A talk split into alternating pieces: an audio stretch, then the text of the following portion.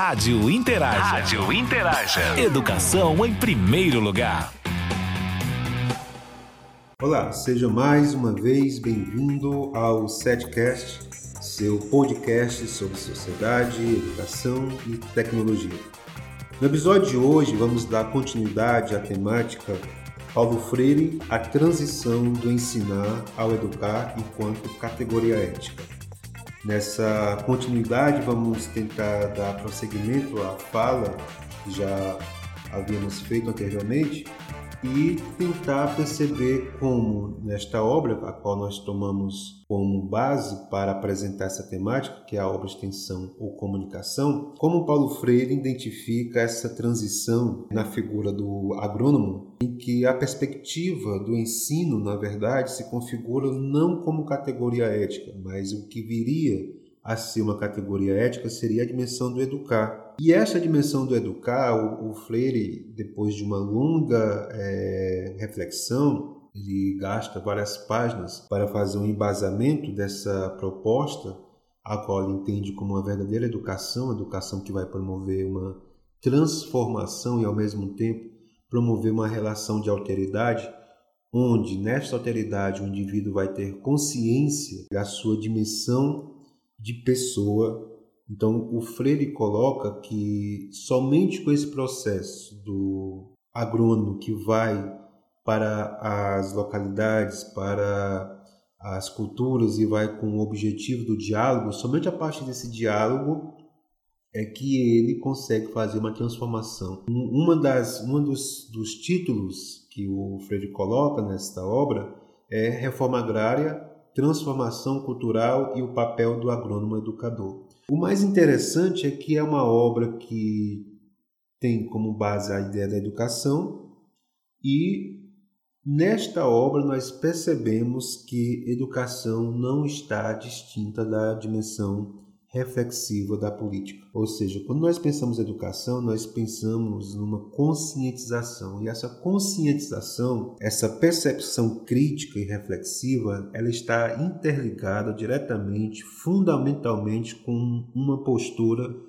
política, porque é justamente essa postura política que faz uma transformação. Porém, essa postura, ela é uma postura não de imposição, mas uma postura de diálogo. E isto vale, aqui o Freire toma a questão da reforma agrária, do, do agrônomo, mas isto vale para qualquer setor da nossa sociedade, qualquer dimensão de relações sociais, seja o âmbito da educação, seja o âmbito do trabalho, seja o âmbito da convivência social, seja o âmbito da família. Ou seja, não se constrói sujeito autônomo sem a dimensão do diálogo, sem a dimensão da percepção da cultura.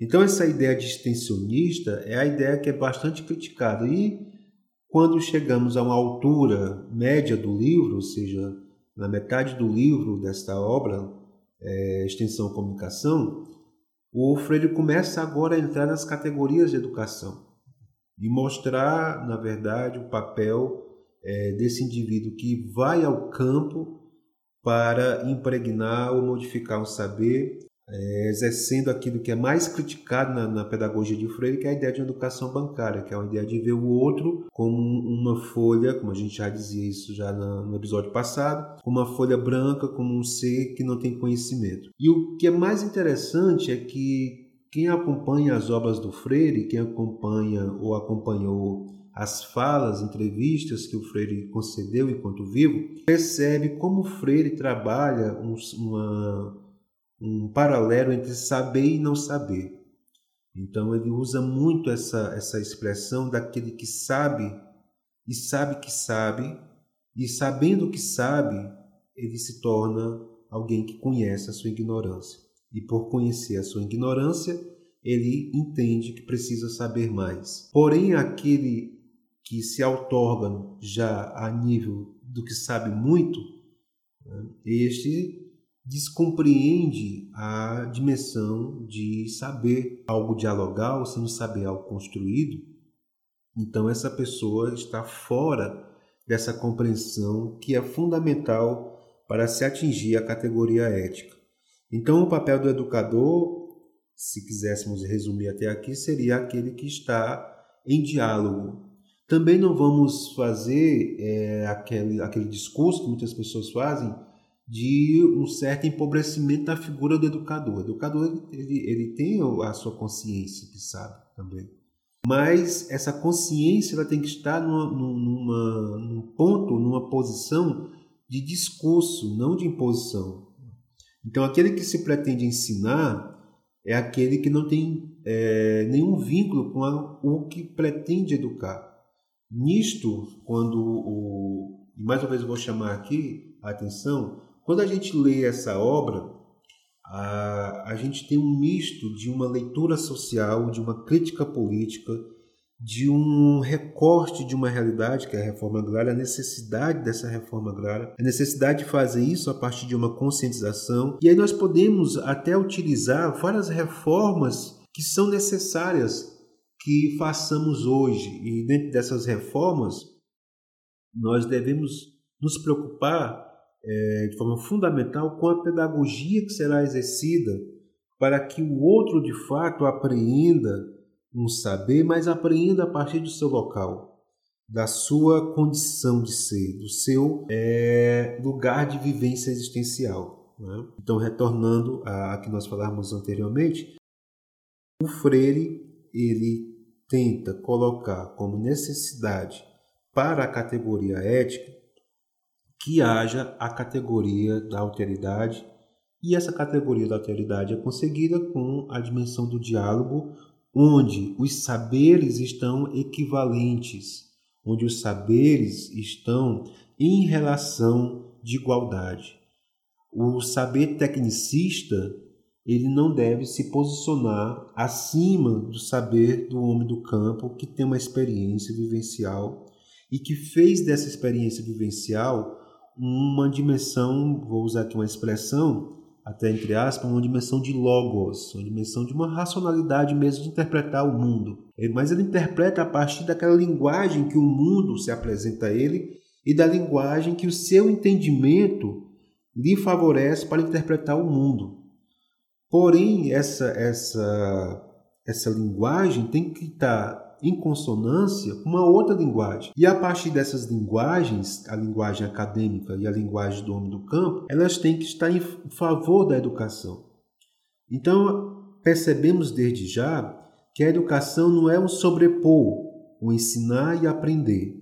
A educação é esta via dupla de ensinar a aprender e aprendendo se ensina e ao se ensinar se aprende.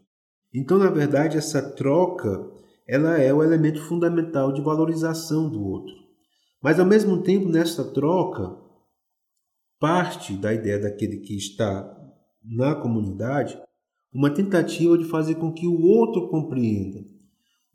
E, e, e, aqui é, é, o elemento fundamental e essencial dessa pedagogia. O outro tem que tomar consciência, mas essa consciência tem que ser um, um despertar, uma experiência dele porque se ele não faz a experiência do conhecer, se ele não faz a experiência do entender, se ele não tem aquele momento do encanto onde ele percebe, então tudo que ele vai fazer é só uma reprodução.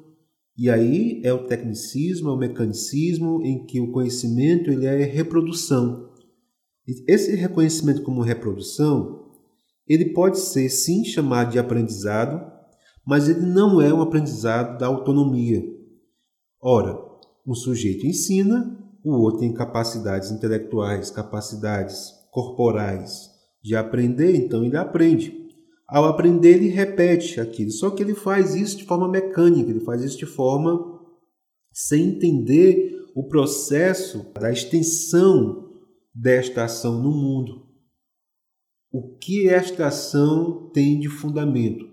Então, basicamente, se a gente olhar para a nossa sociedade, a gente vê que há essa reprodução no campo da academia, no campo dos saberes, no campo das pesquisas, no campo da vivência profissional. Ou seja, o saber é desintegrado da sociedade, porque o sujeito não se entende como participante da sociedade, já que ele não tem essa consciência. E quando o Freire coloca aqui essa figura do agrônomo como esse educador, a gente pode partir da ideia de que o, agrônomo estudou, fez mestrado, doutorado, ele conhece Ele tem o um conhecimento da técnica, então ele vai para ensinar aquela pessoa que vive no campo e que pratica durante décadas ações que vai é, trazer prejuízo para ele mesmo. Porém, essa perspectiva para Freire, por mais que muitos vejam, e aí era o grande paradoxo, que muitas pessoas acreditavam na postura de que sim, o conhecimento científico, o conhecimento técnico, tem que chegar no campo e tem que modificar, o, o camponês tem que aprender, tem que entender que está fazendo mal à, à, à terra, que está cuidando da terra de forma errada, então ele não estudou, ele não conhece, ele não pesquisa, então ele tem que aprender mesmo, a, a condição dele é de, é de sujeito aprendente. Então tem gente que defende essa postura. O Freire, de forma humanista, ele parte por uma outra direção. Mesmo que essa postura tenha a sua validade, mesmo que essa postura tenha a sua dimensão de verdade, porém nós não devemos esquecer a postura humanística. E a postura humanística está con é, concentrada no educar. No ensino, muitas das vezes essa postura humanística é perdida. E é por esta razão que não existe nessa dimensão do ensino a categoria da ética, mas sim na categoria do educar. E por que que na categoria do educar está a categoria ética. Melhor dizendo, por que, que na posição de educar está a categoria ética? Na dimensão do educar está a dimensão humanista. A dimensão humanista é aquela que iguala os sujeitos. Somente nessa dimensão de igualar é que o diálogo ocorre. Se não há a dimensão de igualar, não existe o diálogo, existe a imposição. Então nós não podemos falar de um diálogo. Se nós não podemos falar de um diálogo, o que há é uma dimensão ainda daquela relação proposta por Hegel, a relação do senhor e do escravo, ou seja, a relação do que sabe e do que não sabe. E nesta relação daquele que sabe e daquele que não sabe, o que há de fato é uma relação de poder. E nessa relação de poder, o que existe é uma relação de dominação. Ora, como pode haver ética em categorias de poder e em categorias de dominação? Parece assim é algo totalmente claro quando a gente vê isso. Né? É algo bem natural, ou seja, para que haja de fato uma postura de reconhecimento, não deve haver essas categorias que eu acabo de citar, categoria de dominação e categoria de poder, né? senhor e escravo, que sabe, o que não sabe. Então, por nós tomarmos essa, essa dimensão como verdade em toda a esfera social, é que nós presenciamos o que a sociedade do século XXI, tecnicista globalizada, coloca, que é ensinar o indivíduo. E esse indivíduo ele, ele, vai, ele vai ser uma peça na lógica do mercado como aquele que vai reproduzir uma ação técnica. E essas ações técnicas vão tecnificando a própria humanidade, a ponto desta humanidade não mais se reconhecer humana, mas se reconhecer técnica. Por isso é que nós temos uma sociedade tecnicista, uma sociedade que vivencia as ações, os afetos, todos da ordem da dimensão técnica ou seja, de uma ordem fria, não humanizada e não humanizadora. Então, essa obra do Paulo Freire é uma obra que é uma leitura, é, uma leitura boa, uma leitura prazerosa, uma leitura simples e uma leitura fundamental para que a gente possa compreender vários aspectos da nossa sociedade. É, inclusive, cito Paulo Freire, abro aspas, falar a um tecnicista da necessidade de sociólogos de antropólogos, de psicólogos sociais, de pedagogos no processo de reforma agrária, é algo que já provoca um olhar de desconfiança. Falar-lhe da necessidade de estudos na área da antropologia filosófica, da linguística, já é então um escândalo que deve ser reprimido. Na verdade, contudo, todos esses estudos são de uma importância básica para o êxito que se busca na reforma agrária. Fim de citação, fecho aspa. Então, Nesse, nesse trecho, nesse recorte que eu faço aqui desta obra, o Frei já coloca esse espanto dessa necessidade dessas disciplinas ou desses conhecimentos que são conhecimentos de ordem do humanismo, das ciências humanas. E é justamente a ausência dessa percepção humana que está presente em muitas posições é, da sociedade em que vê o sujeito como aquele que necessita ser ensinado, não aquele que necessita passar por um processo de alteridade. E com isso nós criamos uma categoria da não ética. E essa categoria da não ética vai permeando as relações sociais, causando um conflito na sociedade. Então, quando nós nos perguntamos por esse conflito na sociedade, vamos dar várias respostas que não, de fato, vai de encontro à essência do conflito. A essência do conflito é justamente essa postura tecnicista que há na sociedade de sempre estar um indivíduo acima do outro indivíduo. E esse que está abaixo, quando chega na postura daquele que estava acima, ele vai repetir. E essa dialética dessa re repetição, poderíamos usar até aqui um pensador, o Nietzsche, vai causar uma dialética do reprimido sempre querendo reprimir um outro, como categoria de revanche. É justificado, se é legitimado, se é normalizado essa sociedade, então aquele que foi oprimido vai oprimir quando estiver na categoria de poder, quando estiver na posição de poder. Isto é perceptível na esfera do trabalho, isso é perceptível na esfera do social, isso é perceptível na esfera humana. Você mesmo pode identificar isso. Aliás, você mesmo já viu isto, você deve presenciar isto, você deve conviver com esta realidade. Né? Então, Freire traz essa discussão, que é uma discussão de enfatizar a importância das relações humanas, e por isso que o Freire sugere ao, ao agrônomo, e aqui nós poderíamos estender essa sugestão não só ao agrônomo, mas também a todas as outras profissões, desde a medicina a qualquer outra profissão que esteja em contato com, com, com o homem ou com o outro nessa relação de saber. O que o Freire ainda vem contribuir é dizer que quando esses indivíduos se colocam em relação, essa relação só é social se de fato entendermos o lugar desses indivíduos. E o lugar desses indivíduos não é um lugar de maior e menor idade, é o lugar de relação. Né? Por isso que, mais uma vez citando Paulo Freire, faço aqui um recorte da obra e onde ele diz o seguinte, abro aspas, Desafiado pela visão crítica da reforma agrária, o agrônomo tem que se tem que preocupar-se com algo que vai mais além de uma mera assistência técnica.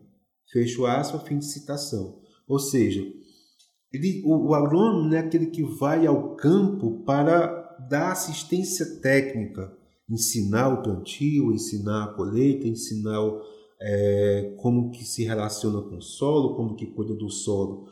Ele vai nessa perspectiva humana de que ali ele vai encontrar pessoas de cultura, pessoas com linguagens, pessoas com existência, e essa existência tem uma ampla significação vivencial, e essa ampla significação é, vivencial criou uma percepção de vida que está arregada, ou, ou que está carregada, melhor dizendo, desculpa, de percepções históricas do pai, do avô, do bisavô. Então tem história ali. Não é negar essa história e colocar um saber técnico, é dialogar com essa história e fazer com que esse sujeito compreenda esse saber. E muitas das vezes, aqui abrindo um, parente, um parênteses, esse indivíduo, é, esse agrônomo técnico, o próprio saber dele não saber refletido. É um saber que foi acumulado ao longo das várias leituras que ele fez e pode ser que esse saber nunca tenha passado pelo crivo da reflexão, da crítica, onde ele possa se perguntar qual o sentido desse saber de fato na vivência dele. Às vezes, no, no, alguns professores, no diálogo com alguns professores, eles me dizem, professores de matemática, de física, é que eles ouvem do, dos alunos a pergunta: para que ou onde vou usar este cálculo? Então, essa pergunta é fundamental, essa pergunta é uma pergunta rica, não é uma pergunta ofensiva, não é uma pergunta ingênua. é o sujeito querendo de fato entender o seu lugar na existência e como este saber vai trazer a ele um respaldo ou uma ferramenta que ele possa utilizar no, no dia a dia dele. Muitos professores se ofendem com essa pergunta. No meu caso, como professor de filosofia, quando um aluno pergunta qual, qual a finalidade da, filosofia na vida dele, para mim isso ali já é uma abertura para fazer com que ele possa pensar na própria dimensão subjetiva dele no mundo. E não achar que essa pergunta ele está me ofendendo e diminuindo este saber a qual eu estou tentando ali em diálogo passar para ele, né, numa forma e, e, e, justamente essa pergunta é aquela chave fundamental que faz com que esse indivíduo chegue até a mim com a sua vivência histórica e onde ele vai tentar perceber. É ele que tem que perceber se este saber faz ou não sentido para ele. Não, não, sou eu que digo que faz sentido para ele e impor esse saber para ele. Né? E aí, usando uma outra citação do Freire, ele diz o seguinte: abro aspas. Assim, enquanto a concepção ingenuamente tecnicista da reforma agrária não leva em conta a permanência na estrutura nova do que era típico da anterior, julgando que a solução dos problemas está no adestramento técnico, a visão crítica, sem esquecer a capacitação técnica, coloca esta num quadro mais amplo. Fecho é, a citação e fim de citação. Então, o Freire coloca aqui a ideia do adestramento, é isso que acontece, não só nessa relação do agrônomo com o homem do campo, mas também muitas das vezes nas escolas. O processo de ensino nas escolas tende muito mais a ser um processo de adestramento. E esse processo de adestramento é algo que mata a subjetividade, mata a consciência crítica. Vai beneficiar o capital, vai beneficiar a política local, municipal, que vive de resultados resultados esses que muitas das vezes não condiz com a realidade, resultados esses que muitas das vezes é dissociado da vivência mesmo dos indivíduos. Então, esse adestramento é algo que vem a não efetivar a, a vida do indivíduo enquanto sujeito histórico. E o que o Freire propõe é justamente o contrário, é que o saber possa dar ao indivíduo uma consciência. Né? Uma, é, e aí ele coloca, abro aspas, mais do que um técnico frio e distante, um educador que se compromete e se insere com os camponeses na transformação como sujeito com os outros sujeitos. Então é isso que se precisa. Se precisa mais do que um técnico frio distante, ou seja, precisa mais do que um professor frio distante. O que se precisa é de um educador que se compromete e se insere com os camponeses na transformação como sujeito e esses sujeitos históricos.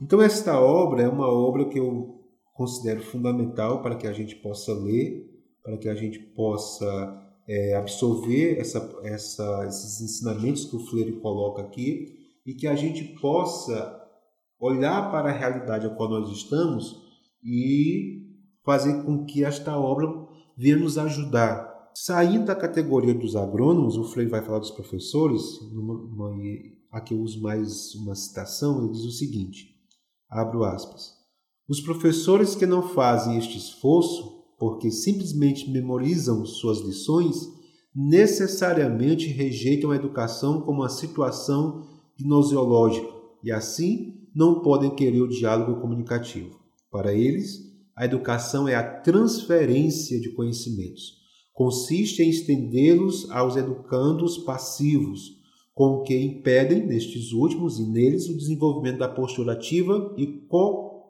co-participante, característica de quem conhece. Fecho aspa, fim de citação. Essa citação é bastante rica, pertinente e fundamental para entendermos a postura do professor. Né? Então, a ideia de memorizar as lições, né? Isso é algo prejudicial para o entendimento, para a consciência, para a autonomia, para o saber. E essa ideia de transferir conhecimento, a ideia daquele pote vazio, a ideia dessa folha branca que vai agora receber conhecimentos, ou seja, é um conhecimento que ele não sabe para que usar, para que serve, é um saber técnico, é um saber que o mercado exige, mas é um saber que esse próprio indivíduo não consegue utilizar porque não sabe o seu lugar e nem tem as capacidades de usar. Então, era, era isso que eu queria colocar aqui nessa temática, dizer que essa obra aqui é uma obra rica, a gente poderia falar aqui várias e várias é, horas sobre esta obra, contextualizando, trazendo citações, é, tentando interpretar, porque é uma obra de uma riqueza muito profunda. Mas fica a dica para vocês fazerem essa leitura, aprofundar, ter este conhecimento. É uma obra curta e é uma obra de fácil leitura. Então, chegamos ao fim de nosso podcast dessa semana. Espero que essa temática é, traga é, um discurso, traga uma reflexão, traga uma conscientização e traga um debate. A ideia aqui é instigar o debate, é instigar a leitura, é instigar a reflexão. Convido a você a nos seguir em nossas redes sociais. Instagram é Boianos e Facebook Ayame de Aprendizagens para você acompanhar outras produções nossas. Do mais, nosso abraço fraterno a todos e até o nosso próximo episódio. Rádio Interaja. Rádio Interaja. Educação em primeiro lugar.